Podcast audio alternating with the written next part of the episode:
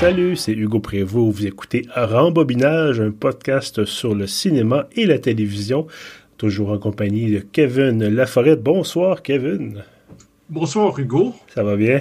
Ça va bien, toi? Oui, écoute, on a mis un peu de variété. On a dit bonsoir au lieu de bonjour. Je pense qu'on En 2022, on change des choses. Euh, écoute, blague à part, épisode 46, euh, toujours évidemment content d'être avec toi. Un film qu'on avait envie de voir, en fait, on cherchait un film euh, qui allait être bientôt à l'affiche, en fait, qui a déjà été ailleurs, qui va bientôt l'être à Montréal, donc parce que les cinémas ont maintenant rouvert, Dieu merci. Qu'est-ce qu'on a vu cette semaine, Kevin? On a vu Julie en 12 chapitres peut-être mieux connu sous le titre anglais The Worst Person in the World. Effectivement, The Worst Person in the World. Euh, ben, en fait, c'est drôle parce qu'on, bon, version anglaise, en guillemets, version française, c'est un film qui, je pense, est en norvégien de toute façon. Euh, sous-titré, bien sûr, euh, sous-titré en anglais, je pense, même ici à Montréal. Donc, ben, ça dépend. Euh, je pense qu'il prend l'affiche au Beau Bien, sous-titré français, et au Cinéma du Parc, sous-titré en anglais. Ah, voilà. Ben, c'est ça, j'avais l'horaire du Cinéma du Parc sous les yeux. Évidemment, nos amis du Cinéma du Parc, oui. pour lesquels on est très content que les activités reprennent film de Joachim Trier que je, ne connaissais pas comme réalisateur, ne pas confondre avec évidemment Lars von Trier, qui n'a pas, semble-t-il, de lien de parenté du tout là, entre, entre les deux. Euh, Joachim Trier, donc, comme je disais, je ne connaissais pas. Est-ce que tu avais vu certains de ses films? J'en ai entendu parler, mais c'est le premier film de lui que j'ai vu. OK. Euh, je sais qu'il a fait a une dizaine d'années Oslo euh, 31 août, en fait Oslo August 31st, donc en anglais encore une fois. Euh, et je sais que d'ailleurs que l'actrice principale, j'ai vérifié, l'actrice principale de euh, Worst Person in the World a également joué dans euh, Oslo August 31st. Donc, c'est pas la première collaboration donc entre euh, l'actrice principale et le réalisateur. D'ailleurs, on va s'excuser, on va massacrer des noms aujourd'hui parce que ah, c'est sûr. les noms scandinaves, c'est pas toujours évident à prononcer. Est-ce que tu aimerais nous résumer l'intrigue de Julie en 12 chapitres? Oui, ben comme euh, le titre français le, suggère, le film est comme divisé un peu comme un roman en 12 chapitres avec en plus un prologue et un épilogue. Mhm. Et ça met en scène euh, une jeune femme qui s'appelle Julie. Et euh, rapidement, dans le prologue, on voit qu'elle cherche pas mal. Elle a, dans le prologue, elle est dans la vingtaine, puis elle, elle étudie en médecine, ensuite en psychologie. Après, elle veut faire de la photo elle change souvent de couleur de cheveux, elle change de chum, on devine et tout ça. Mm-hmm. Mais finalement, quand on arrive au premier chapitre, elle s'installe un peu. Euh, elle, travaille dans une librairie et elle rencontre euh, un BDiste qui est plus âgé qu'elle. Elle, à ce moment-là, elle a 29 ans. Le BDiste, il a peut-être 44, euh, je crois que c'est mentionné, quelque chose du genre. Mm-hmm. Et pour le reste du film, on voit un peu leur relation à eux qui est qui a des hauts et des bas, comme c'est souvent le cas dans ce genre de film, qui est pas exactement une comédie romantique, mais mm. qui est en partie cela. Et euh, ce qui survient aussi, c'est qu'elle rencontre un autre euh, gars qui est plus près de son âge à elle, qui travaille dans un café et euh, est tentée d'être infidèle avec lui. Et bon, je pense que ça, arrive assez rapidement dans le film. C'est pas un, un divulgateur finalement, elle va sortir avec cet autre gars-là mhm. Et encore là, il y a des hauts et des bas dans leur relation. Puis je pense que ça résume un peu la, prémisse du film. Oui, euh, d'ailleurs, Julie ou Julia, dans la, version anglaise, jouée par, et là, je m'excuse à l'avance, comme je disais, euh, Renate Renzve, euh, R-E-I-N-S-V-E, donc euh, actrice qui est plus jeune que toi et moi. Ça, moi j'ai été voir sa, sa vidéo rapidement, non, 87, donc 34, euh, ou va avoir 35 ans cette année. excellente actrice que j'avais, j'avais, je connaissais pas non plus, mais bon, j'avais vu, j'ai vu passer depuis que le film est sorti des, des photos de cette, cette femme-là, bon, dans le film.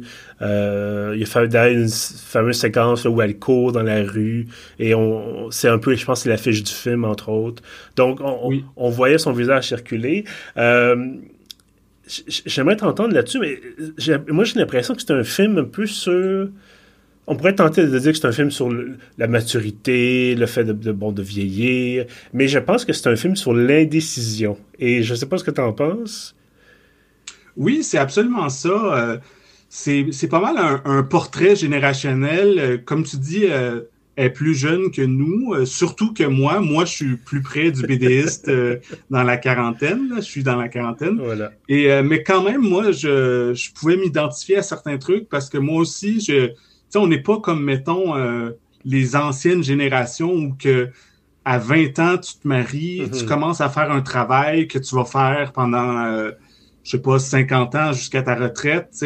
Moi, j'ai fait plein de travail. Euh, j'ai, j'ai, pas eu une carrière qui a duré pendant des mhm. décennies et des décennies. Fait que je pense que ça, ça décrit non seulement une génération, mais un peu notre époque qu'il y a tellement de possibilités, puis il y a tellement pas de trucs permanents que mhm. on est un peu perdu dans tout ça. Puis comme tu disais, l'indécision, euh, ça nous caractérise.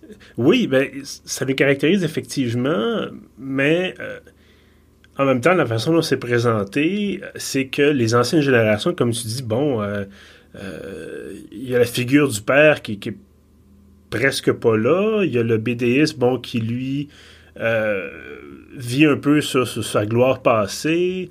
Euh, on n'a pas, on n'est pas dans un film où on nous dit c'était mieux avant. Euh, on nous donne l'impression que ça, ça a pu être mieux avant, peut-être dans la vision de certaines personnes, mais on a l'impression que ce qui était mieux avant, de guillemets, c'était dicté par les codes, c'est-à-dire je, veux pas non plus entrer dans les divulgateurs, mais c'est une séquence qui n'est pas vraiment une surprise ou quelque chose de, vraiment scandaleux.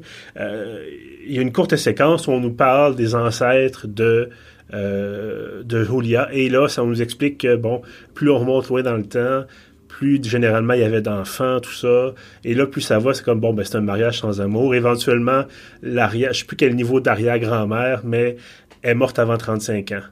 Elle est morte avant, avant d'avoir 30 ans, en fait. Elle n'a jamais eu 30 ans et l'espérance de vie à l'époque pour les femmes, c'était 35 ans. Mais elle a eu quand même X, X nombre d'enfants et tout ça. Donc, on, nous présente un peu, c'est un peu le dilemme. C'est ça, en fait, c'est le dilemme. Qu'est-ce, qu'une personne, non seulement, veut faire dans sa vie, mais est-ce que, euh, est-ce qu'on veut, est-ce qu'on veut être avec la même personne pendant 5, 10, 15, 20, 25 ans? Est-ce qu'on veut des enfants avec cette personne-là? Euh, c'est un peu drôle, bon, je ne m'étendrai pas là-dessus, mais je, j'ai 35 ans, moi je suis dans cette réflexion-là, évidemment, avec ma, ma conjointe depuis 7 ans maintenant, et on, est, on a forcément cette réflexion-là.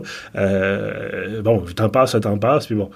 Et euh, j'écoutais ce film-là, puis je me disais, OK, oui, oui, je, je connecte avec, avec le personnage. Euh, en anglais, l'appellation, bon, évidemment, Worst Person in the World, qu'on nous laisse un peu croire que euh, parce que cette femme-là a de la misère à se brancher, en guillemets, parce que cette femme-là n'est pas certaine de ce qu'elle veut.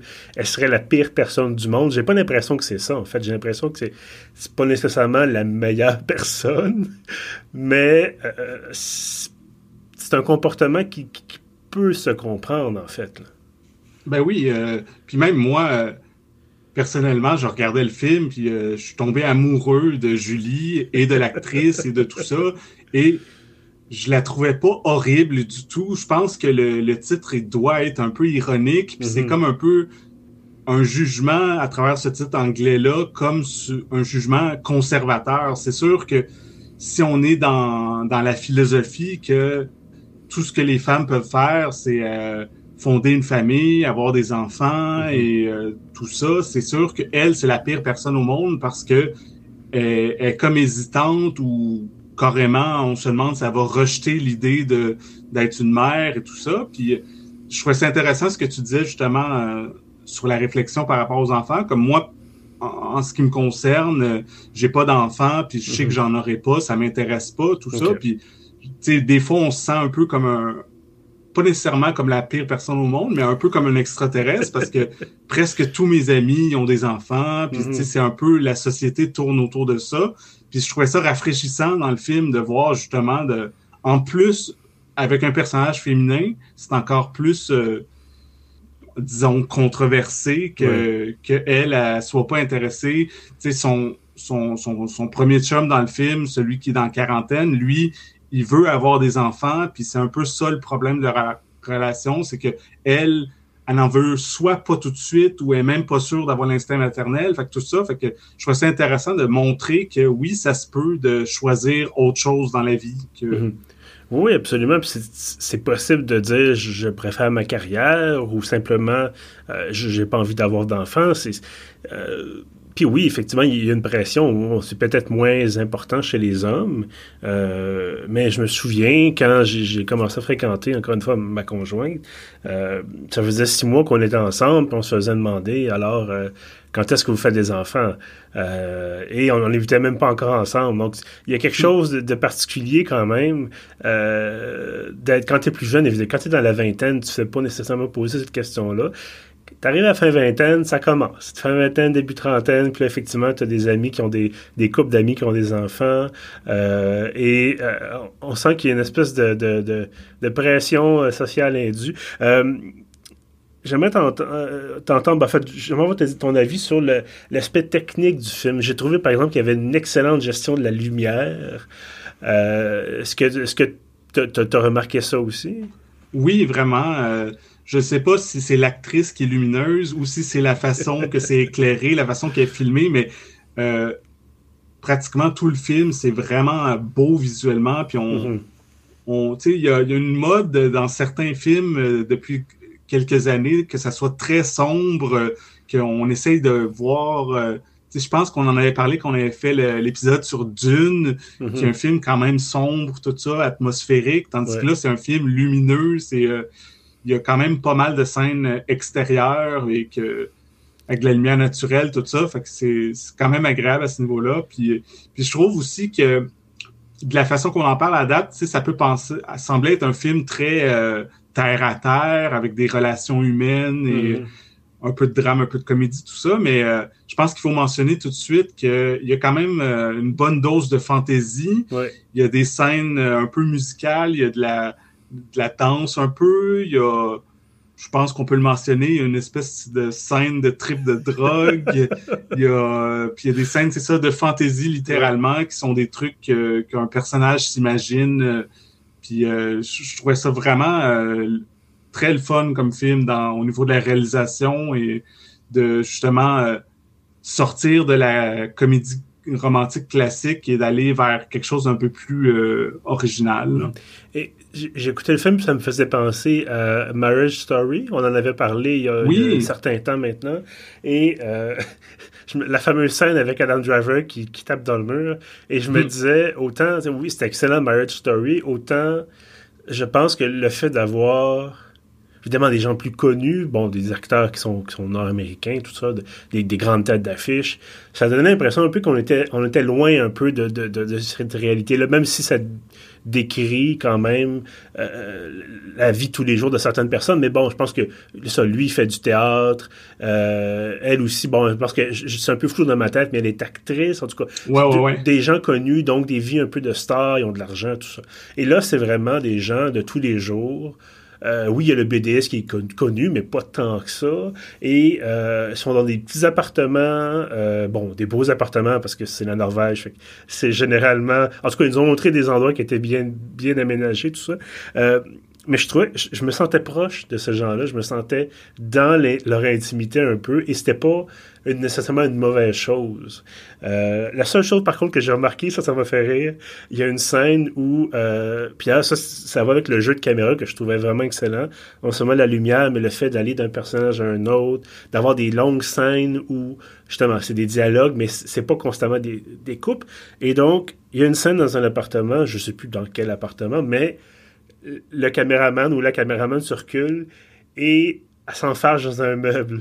et ça dure une demi-seconde et la caméra descend vers le sol brièvement, remonte, puis on l'écran brasse un peu, puis je me dis, OK, regarde, la personne ne regardait pas où elle allait, elle a reculé dans un meuble à surprise, puis comme c'était une bonne scène dramatique avec l'actrice principale qui euh, met vraiment du sien, puis on sent que c'est douloureux ce qu'elle raconte et tout ça. Il, sans doute pas question de refaire la prise, donc on dit on la garde. Mais il y a une espèce de petit easter egg comme ça là, dans, le film. Euh, est-ce qu'il y a des choses que tu, trouvais moins intéressantes, moins bien faites? Euh, moi, je pense pas dans. C'est vraiment euh, mon gros coup de cœur. L'année est très jeune, là. on est en février, mais déjà, c'est un gros coup de cœur que c'est sûr que ça va rester dans mes films préférés de l'année. Puis, euh, c'est ça. à, première vue, j'ai pas de bémol. Je trouve que tout est merveilleux. Les, autant les acteurs, la réalisation, le scénario. Mm-hmm. je trouve que euh, on mentionnait, tu mentionnais euh, Marriage Story, puis je trouve mhm. que c'est meilleur que ça, entre autres pour euh, ce que je disais, le côté un peu plus fantaisiste, qui me faisait penser un peu à, certains films de Paul Thomas Anderson, entre autres Punch Drunk Love, qui a un côté que, espèce de romance plus grande que nature, même s'il y a des aspects plus plus dramatiques à travers ça. C'est pas juste une belle histoire d'amour, là, mais c'est ça. C'est, moi, c'est en plein le genre de film qui me fait triper. Mais, écoute, je, te dirais, je suis d'accord avec toi à 99,9%. Et mon bémol, en fait, n'est pas un bémol attribuable au film, en guillemets, bémol attribuable euh, à la technique un peu derrière. Euh, c'est un film qu'on a évidemment euh, regardé avec des sous-titres parce que notre norvégien est un peu rouillé, on va se le dire.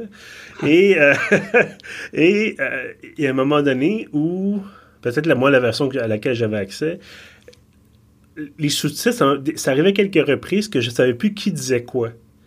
Parce que euh, quelqu'un pouvait dire avoir une déclaration, et là, la caméra change. Il y a une coupe, mais on entend quand même la personne parler. Et donc, on ne sait pas si, est-ce que le sous-titre qui continue à l'écran, c'est la personne qu'on voit pas qui dit ça? Est-ce que c'est une autre personne qui a répondu entre-temps? Il n'y a pas de... Euh, j'avais, c'est arrivé une fois ou deux, j'avais un petit peu de misère à suivre. J'imagine que euh, peut-être que d'autres versions, peut-être celle qui est présente en salle, et c'est un peu peaufiné. Euh, c'est vraiment... Ben, c'est, très, très mineur. Je trouve que au début du film, euh, il y a beaucoup d'informations, ça mhm. parle rapidement, puis c'est ça, justement, vu que nous, on essaye de suivre les sous-titres, euh, dans peut-être le premier dix minutes, il y a des bouts, j'étais comme, oh, OK, euh, ça va être intense, essayer de suivre tous les dialogues alors qu'il faut les lire. Mais moi, je trouve que ça s'est placé un peu par après, puis mhm. peut-être juste qu'on s'habitue à... à c'est pas comme quand on regarde un film en anglais ou en français qu'on comprend ce qui se passe. Fait que là, après, j'ai un peu oublié que c'était pas un film euh, d'une langue que je comprends. Là. Mhm. Ben, non, euh, tout à fait, mais c'est ça. Il y a peut-être juste ce petit moment-là, il faut s'adapter. Euh, mais autrement, comme tu dis, écoute, c'est c'est un film qui est à la fois grand et, je pense que je l'ai mentionné, très intime, Autant, c'est ça, on n'a pas, c'est pas des sentiments qui sont exacerbés constamment, c'est pas la pire peine d'amour, c'est pas la plus grande relation de tous les temps. Euh, c'est des gens ordinaires, si on veut, qui vivent une vie ordinaire. Euh, comme tu disais, bon, le, type, le deuxième amoureux, travaille dans un café, elle, travaille dans une librairie, c'est pas des, c'est pas, il est pas PDG d'entreprise, elle est pas, euh, je sais pas, euh, sauveteuse en montagne. Euh, tu bon, donc, c'est vraiment quelque chose, c'est ça. On, a l'impression d'être là, on a l'impression d'être des passants peut-être qui, les croisent, qui croisent ces gens-là dans la ville euh, et qui disent, bon, ben, ils vivent quelque chose, puis bon, c'est ça. Euh, non, vraiment, là, c'est tout en douceur, mais autant, c'est ça, il y a certaines fameuses scènes où c'est un peu plus funky. Et là, j'ai bien apprécié la façon dont c'était présenté. Euh, mais c'est ça, c'est. Je pense que de ce côté-là, ça démontre la, maîtrise euh, d'un réalisateur qui, pourtant, euh, bon, je pense que dans sa famille, il y avait des gens qui avaient déjà fait du cinéma et tout ça, mais c'est pas quelqu'un qui a 25 films derrière lui, c'est pas. Euh, mais pourtant, il, a le talent, là. Clairement, il connaît les codes, il, connaît, il sait comment ça marche. les gens, il maîtrise la technique, évidemment, bon, son équipe technique avec lui, mais. Puis il est capable de prendre des bons acteurs pour faire des bons rôles. Euh, non, non, c'est, j'ai été vraiment impressionné. Et c'est euh, bon aussi, là, pour l'instant, évidemment, mais il y a des bonnes chances que ça soit même à la fin de 2022 un des, un de coups de cœur de l'année. Là. donc, ben écoute, c'est je suis content qu'on ait pu qu'on ait pu en parler parce que bon, ça d'abord, euh, ça nous fait du bien. Un, c'est pas nécessairement un feel good movie, mais un, bon film qui est agréable. Je pense que ça, ça, fait du bien par, par les gens qui courent. Euh, ah oui, absolument. C'est c'est moi j'ai eu le sourire pendant une... même s'il y a des bouts plus dramatiques, plus profonds, mais mm. il y a beaucoup de moments drôles, sexy, euh, qu'on a du fun à regarder. Euh, c'est c'est vraiment un film à voir euh, oui, en salle d'ailleurs. Oui, il sort. ben, c'était justement c'est ça mon, mon, mon ma, porte de sortie vers mon, enchaînement vers la, suite des choses. Euh, on le disait, bon, il va être au beau bien si vous voulez le voir en sous-titre français. Euh, mais si vous voulez, vous, voilà, si vous voulez le voir en sous-titre anglais et encourager, bien sûr, nos amis euh, du. Ben, en fait, je pense que c'est la même compagnie de toute façon. Cinéma du Parc et Beaubien et Cinéma du Musée, c'est tout ensemble maintenant. Bon, ben écoutez, vous avez le choix. mais c'est ça, si vous voulez encourager des cinémas locaux, indépendants, vous pouvez aller le voir au beau bien ou au cinéma du parc, vous avez donc l'option entre, comme je disais, sous-titre français, sous-titre anglais. Euh, Kevin, merci beaucoup d'avoir été avec moi aujourd'hui. Merci à toi, toujours un plaisir. Effectivement. Et euh, tous ceux qui nous écoutent, bien sûr, merci d'être là. Vous pouvez trouver tous nos autres épisodes sur pieuf.ca. On est également sur Apple Podcast, sur Google Podcast, sur Spotify et notre hébergeur Balado Québec. En terminant, euh, je vous invite bien sûr à vous abonner à l'infolette de Pieuvre tous les samedis matins. Vous avez l'ensemble de nos contenus qui tombent dans votre boîte aux lettres. C'est extrêmement pratique. euh, donc voilà, merci d'être fidèle au poste, bien sûr, et on se retrouve euh, très bientôt, je l'espère, et peut-être même en présentiel pour un prochain épisode de Rembobinage. À bientôt!